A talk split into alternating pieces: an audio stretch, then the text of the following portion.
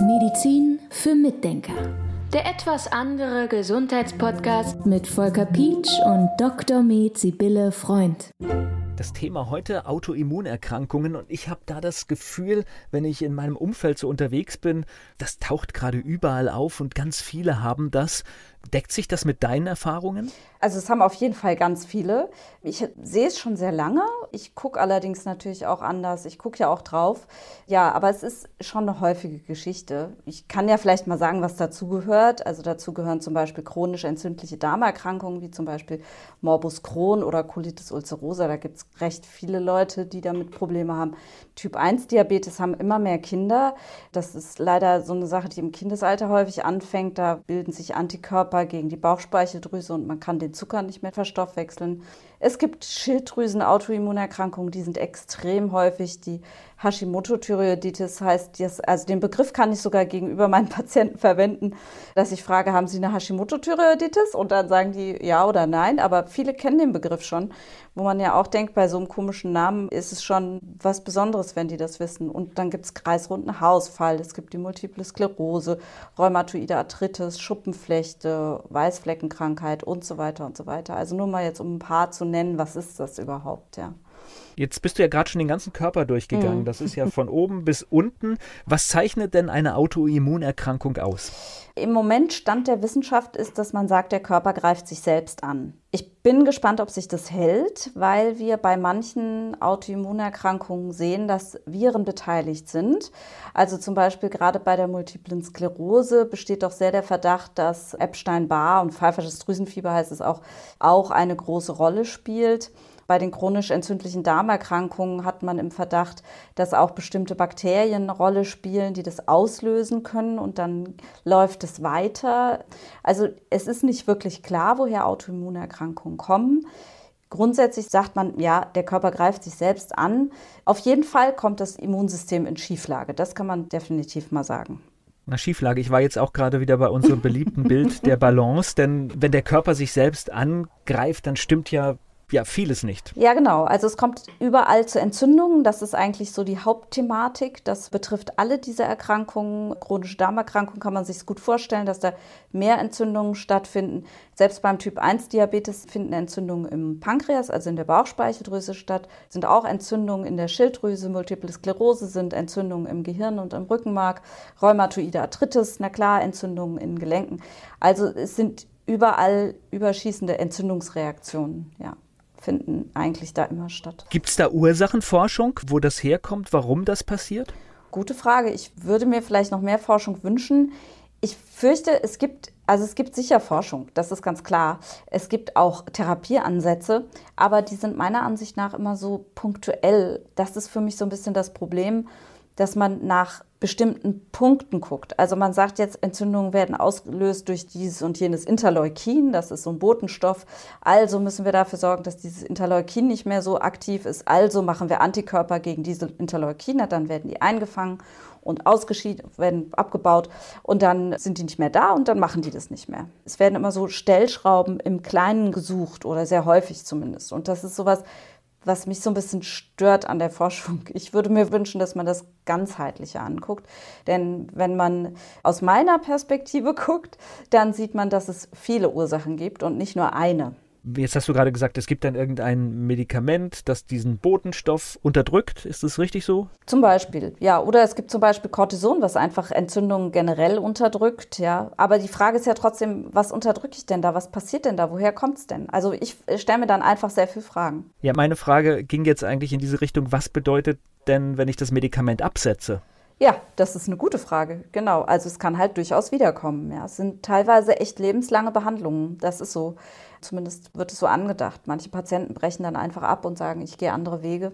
Ja, aber ja, wobei Ziel sollte es ja sein, wenn ich ein Medikament nehme, wenn es mir hilft, sollte es mir ja dauerhaft helfen und irgendwann sollte ich von dem Medikament auch wieder loskommen. Ja, das sehe ich so auch. Meine so. naive Vorstellung. ich, bin da, ich bin da vollkommen bei dir. Also ja, grundsätzlich deshalb ist ja die Geschichte, dass ich immer versuche, nach der Prima Causa zu suchen, nach der ersten Ursache, also woher kommt diese ganze Geschichte und eben nicht an die Symptome zu gehen und die zu unterdrücken, denn dann kommt es natürlich wieder, weil wir ja die Ursache nicht behoben haben. Ja. Das heißt, du schaust dann auch auf die Lebensweise deiner Patienten oder wo geht der Weg hin? Genau, also es gibt verschiedene Blickpunkte. Erstmal frage ich, wann hat es denn angefangen? Und ich versuche im zeitlichen Ablauf irgendwelche direkten Zusammenhänge herzustellen. Also manchmal gibt es zum Beispiel Leute, die nehmen eine ganze Charge, mehrere Antibiotika, weil sie vielleicht irgendwelche Infektionen haben, die kommen nicht richtig in Ordnung. Damit schädigen sie das Mikrobiom, also die Darmflora. Dann etablieren sich da möglicherweise Bakterien, die bestimmte Giftstoffe produzieren. Man spricht da von LPS. Diese Giftstoffe können dann ins Blut gehen und sorgen dann für Entzündungen und darüber können dann auch nochmal Lebensmittelunverträglichkeiten dazukommen. Und dann kommt es durch diesen ganzen Ansturm von verschiedenen Triggern, entzündlichen Triggern, kommt es unter Umständen zu einer Autoimmunreaktion und zum Beginn einer Autoimmunkrankheit. Sowas zum Beispiel. Ja, also das können so Verläufe sein. Danach gucke ich erstmal, was war denn direkt so ein halbes Jahr vorher oder ein Jahr bevor diese Problematik losging. Dann gucke ich aber auch auf die Genetik. Also ich frage, was haben denn die Eltern und Großeltern gehabt? Gibt es da irgendwelche ähnlichen Erkrankungen, irgendwelche Neigungen und so weiter? Dann gucke ich mir natürlich die Lebensweise an. Was ist dieser Mensch? Wie ist der Bauch? Das ist, spielt immer eine große Rolle. Wie geht es dem Darm? Wie geht es dem Magen? Wie ist es mit Stress? Also solche Sachen, das frage ich alles. Wie sind die Mikronährstoffe? Nimmt derjenige Vitamin D?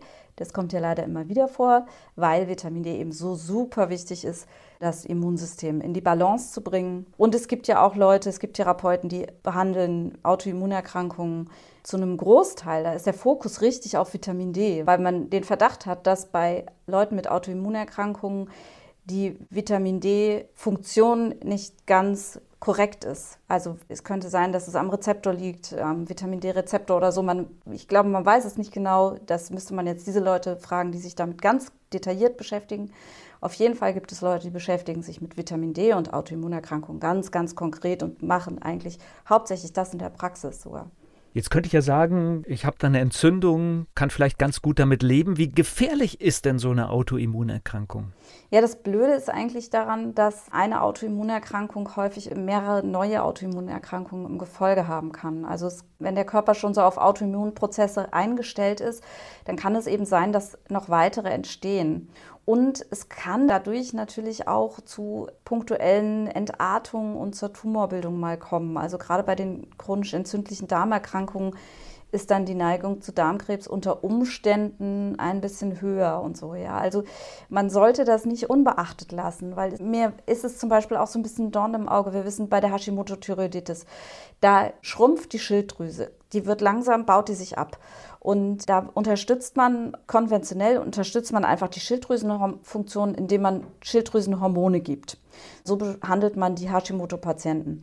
Aber wenn ich doch weiß, dass da dauernd Angriffe stattfinden und Entzündungen stattfinden, ist es für mich wichtig zu sagen, ich muss doch was tun gegen diese Entzündungen, denn diese Entzündungsaktivität, die schwächt die Leute auch. Das ist anstrengend, das macht müde, das erschöpft. Und darum ist es mir dann wichtig, auch zu sagen, okay, wir müssen diese ganze Entzündungsthematik angehen. Jetzt haben wir ja verschiedene Stellen im Körper, wo das auftreten kann. Wenn jetzt irgendwie etwas im Nervensystem entzündet ist, wie merke ich denn überhaupt, dass es eine Autoimmunerkrankung ist? Oder wie stellst du das fest? Das könnte ja auch, ich sag mal, ein anderer Schmerz sein. Also manche Sachen sind ganz einfach festzustellen, zum Beispiel kreisrunder Haarausfall, da hast du eben, ja, genau, also ja. So. Okay, das ist, äh, ja? das ist äh, definitiv ein Punkt. Genau, oder Weißfleckenkrankheit, da siehst du weiße Flecken. Das ist ganz einfach. Schuppenflechte ist auch noch relativ einfach. Aber es geht natürlich, gerade bei der Hashimoto Hashimoto-Thyreoiditis, auf der haue ich jetzt mal so ein bisschen rum. Aber gerade da ist es zum Beispiel so, dass die Leute häufig kommen und sind einfach nur erschöpft. Das sind Frauen, die sind erschöpft und keiner findet was. Und irgendwann denkt dann mal jemand an Hashimoto-Thyreoiditis. Dann kann man das feststellen durch eine Blutuntersuchung und durch eine Schilddrüsenuntersuchung, also durch einen Ultraschall und so weiter. Also da gibt es dann diagnostische Maßnahmen. Bei Entzündungen im Darm kann man eine Darmspiegelung machen, wenn man feststellt, der Patient hat, also der fällt auf dadurch, dass man entweder schleimige Durchfälle hat oder Blut im Stuhl hat und Durchfälle hat und Bauchschmerzen und so weiter. Dieser Typ 1 Diabetes zum Beispiel, da fällt einfach auf, dass den Kindern schlecht geht, dass die Bauchschmerzen haben, dass die Blutzuckerprobleme haben. Das ist auch auffällig. Multiple Sklerose zum Beispiel ist manchmal gar nicht leicht zu diagnostizieren. Also du siehst schon, das ist sehr unterschiedlich. Ja? Also bei Multipler Sklerose zum Beispiel, da kann es ja losgehen damit, dass jemand Sehstörungen hat. Und dann geht er zum Augenarzt, dann denkt der Augenarzt wahrscheinlich schon dran und dann diagnostiziert man das relativ zügig, das kann schon sein. Aber es gibt auch Patienten, ich habe zum Beispiel einen in der Praxis gerade, der hat letztes Jahr angefangen mit komischen Kribbelgefühlen in den Händen, Taubheitsgefühle, was hat er noch? Der hat so ganz seltsame neurologische Sachen, dass er auf einmal nicht so Kraft hat im Arm und sich wundert, warum habe ich keine Kraft mehr, was ist da passiert? Das ist ein junger Mann, der ist noch nicht mal 30 und dann war er bei verschiedenen Kollegen, die haben MRT gemacht, die haben auch an Multiple Sklerose gedacht. Und da haben sie aber nichts gefunden. Und jetzt lief er ein Jahr lang damit rum. Und jetzt kam er letztens zu mir und sagte, ach, wir haben doch irgendwas schon mal besprochen. Haben Sie dazu eine Idee? Und dann hatte ich in dem Moment halt gedacht, könnte auch eine Borreliose sein. Und jetzt haben wir gefunden, dass der eine Borreliose hat. Also da muss man dann halt immer so ein bisschen forschen. Also man kann nicht direkt sagen, das ist es oder das ist es nicht. Stellen wir uns da auch wieder in dem medizinischen System, so wie wir es haben, durch diese vielen Experten, die dann immer nur auf das eine Organ, auf den einen Teil des Körpers schauen, stellen wir uns da wieder ein Bein, dass wir manche Dinge dann auch nicht richtig finden? Ich glaube, ein bisschen schon, ja. Also als Mediziner ist es eben so, wenn man ganz normal arbeitet, konventionell arbeitet, dann schließt man erstmal die schlimmsten Sachen aus, also Tumore, Multiple Sklerose und so weiter. Und an Borreliose denken immer mehr Kollegen, muss man sagen, aber denken halt noch nicht so alle. Ja, es nehmen auch manche nicht so ganz ernst. Oder es gibt auch andere Sachen. Zum Beispiel letztens fand ich sehr interessant, war eine Patientin beim Neurologen, weil sie so Kribbelgefühle hat und Taubheitsgefühle. Und dann sagte dieser Neurologe, ja, wir geben Ihnen jetzt mal hochdosiert B6. Und ich dachte so, huch, was ist denn hier los? Verkehrte Welt. Also es kommt ein bisschen an und Kollegen denken auch an sowas. Aber das sind dann eher die selteneren, kleineren Geschichten, die sowas auch machen können, wo dann aber die Patienten rumlaufen und sagen, ja, die haben bei mir nichts gefunden. Dann kommen eben so Leute wie ich, die dann sagen, ja, dann lassen Sie uns halt mal nach den Mikronährstoffen gucken und dann kann man so eine Problematik unter Umständen auflösen, indem man diese anderen Wege geht. Aber man kann, glaube ich, auch ganz ehrlich, man kann ja nicht von jedem erwarten, dass er alles im Kopf hat und an alles denkt, ja. Du ja. hast gerade bei dem Beispiel der Schild Drüse von einer Frau gesprochen. Und das habe ich auch in Vorbereitung gelesen. Tatsächlich gibt es bei diesen Autoimmunerkrankungen massive Unterschiede zwischen Frauen und Männern. Ja, in der Tat. Ja, es gibt massive Unterschiede dabei und die Hashimoto-Thyreoiditis betrifft tatsächlich eher die Frauen. Warum das so ist, kann ich nicht beantworten. Weiß ich auch nicht, aber es gibt in der Tat unterschiedliche Verteilungen, ja. Da möchte ich nur mal nebenbei darauf hinweisen, dass wir bei der Medikamentenforschung und so weiter ja auch sehr unterschiedliche Verteilungen haben. Aber Frauen reagieren ja oft anders als Männer. Und Medikamente werden ja geforscht an Männern hauptsächlich. Ist ein tolles Thema für eine eigene Episode. Ja, genau, nebenbei. Weil das immer wieder auch hochkommt und es ändert sich ja tatsächlich gar nichts dran. Denn mhm. richtigerweise, wir bräuchten Medikamente für Frauen und ja. Männer, ne? Ja, genau, eigentlich schon. In meiner Praxis fällt das alles nicht so sehr auf, weil ich halt nicht so viele Medikamente einsetzen muss, sondern andere Wege gehe. Aber in der Tat, das ist so, ja. Wenn jetzt jemand denkt, er hat eine Autoimmunerkrankung, was empfiehlst du? Was ist der erste Schritt, den er machen sollte? Also sagen wir erstmal diagnostizieren. Denn alle Autoimmunerkrankungen muss man ja aus einer anderen Perspektive sehen, grundsätzlich. Also wenn jemand zum Beispiel eine Multiple Sklerose hat, würde ich doch auch noch mal gucken, wie ist es mit Epstein-Barr, wie ist es mit Erregern. Wenn jemand eine Hashimoto-Thyreoiditis hat, würde ich zum Beispiel eher gucken, wie ist es also unter Umständen. Also ich gucke verschiedene Sachen. Ich gucke natürlich nach Mikronährstoffen, nach Vitamin D und dann gucke ich erstmal, wie weit komme ich in dem Fall. Aber gerade bei der Hashimoto-Thyreoiditis würde ich auch nach Schwermetallbelastungen forschen. Da gibt es jetzt wieder ganz viele verschiedene Ansätze, je nachdem, welche Erkrankung es ist. Morbus Crohn, Colitis ulcerosa, also diese Darmerkrankungen zum Beispiel, würde ich eher gucken nochmal nach Nahrungsmittelunverträglichkeiten konkreter. Also das würde ich jetzt bei Hashimoto nicht unbedingt tun. Also es ist sehr unterschiedlich. Man müsste sich da wirklich je nach Krankheitsbild angucken, ja, wo man nochmal genauer reingeht. Aber grundsätzlich, ja, ja. grundsätzlich, ja, Punkt.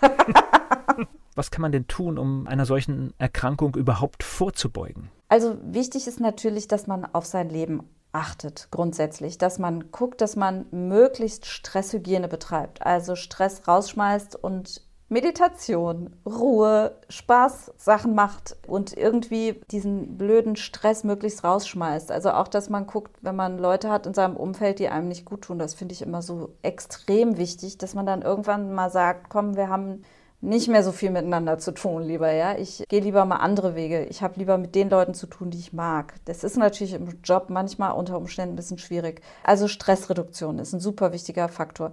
Wichtig ist auch, dass man Chemikalien vermeidet. Pestizide, Herbizide, Fungizide, diese ganzen Giftstoffe. Giftstoffe spielen eine sehr große Rolle bei der Entwicklung von Autoimmunerkrankungen.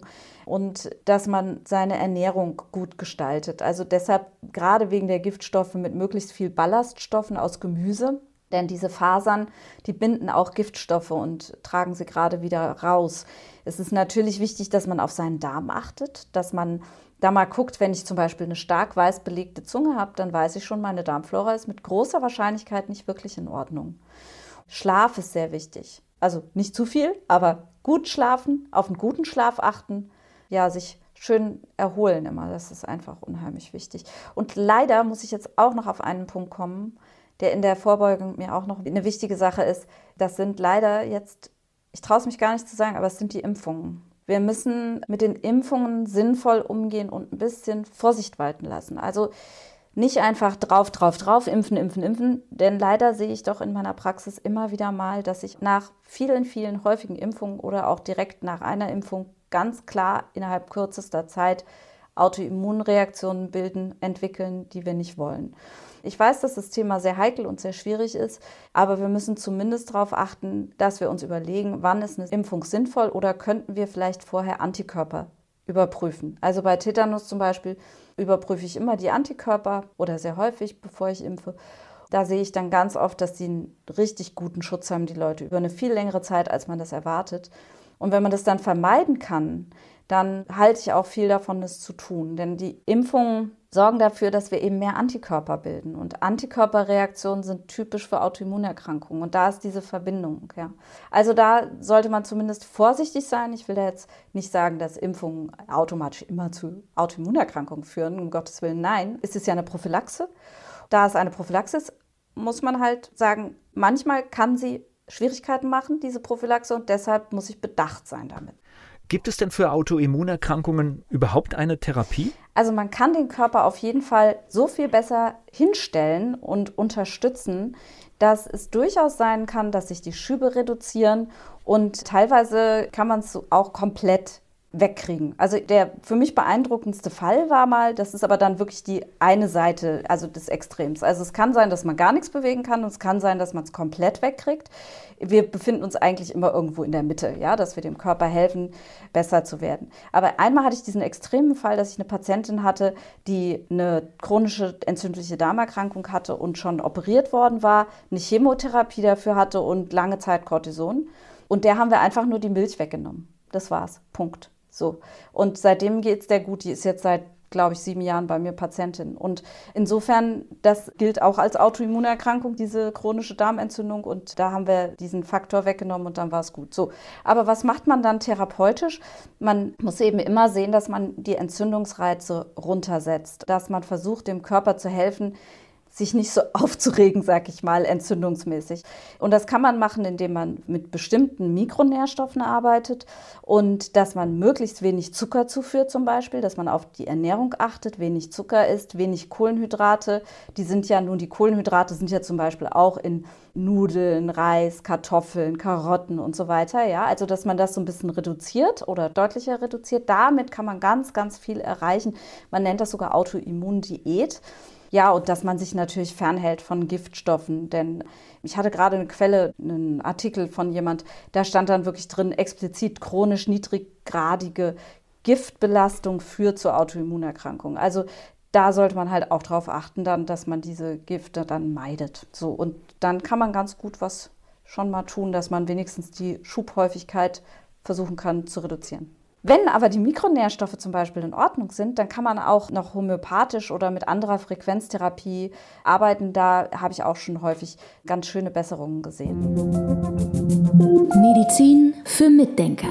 Der etwas andere Gesundheitspodcast mit Volker Pietsch und Dr. Med Sibylle Freund. Und jetzt noch der Ausblick auf die nächste Woche. Was haben wir denn da für ein Thema? Ja, genau. Nächste Woche spielen Antikörper auch eine Rolle, denn bei Autoimmunerkrankungen, wie wir es eben besprochen haben, richten sich die Antikörper gegen den Körper selbst. Und nächste Woche unterhalten wir uns darüber, dass sich Antikörper gegen die Nahrungsmittel richten, die wir aufnehmen und dann was im Körper passiert.